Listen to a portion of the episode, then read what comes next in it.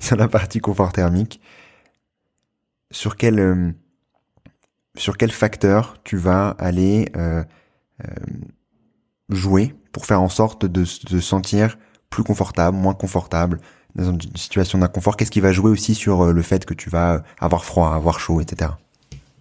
Ok, d'accord.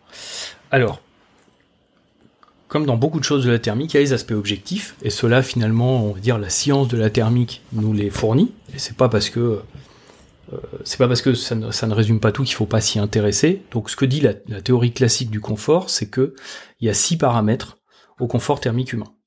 Il y en a quatre qui sont liés à l'environnement, que sont qui sont la température de l'air.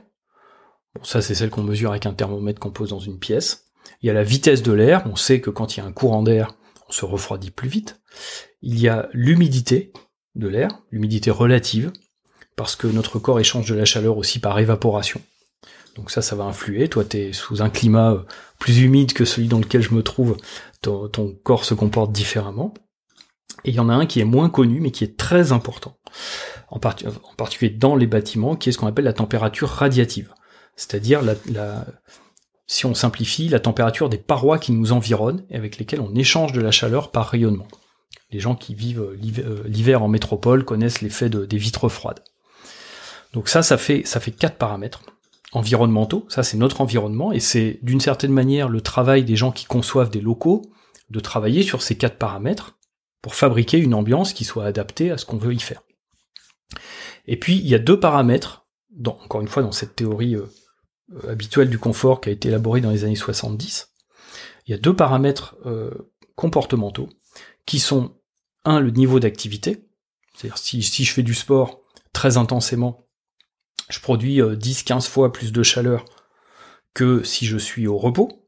Donc ma chaudière fabrique plus de chaleur, donc euh, bah, il faut que j'en évacue plus. Et il y en a un autre, qui est très important également, qui est l'habillement. Et qui est devenu finalement quelque chose de, au fil des années, en particulier à notre époque, beaucoup plus un aspect culturel qu'un aspect euh, technique.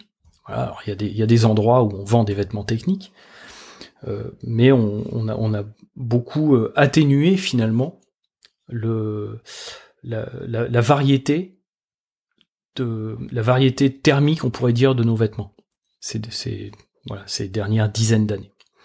Donc ça, ça c'est les c'est les six paramètres objectifs. Donc deux comportementaux, l'habillement et le niveau d'activité, quatre paramètres environnementaux. Et puis après, il y a la manière dont on le gère. Et ça, c'est pas dans la théorie officielle.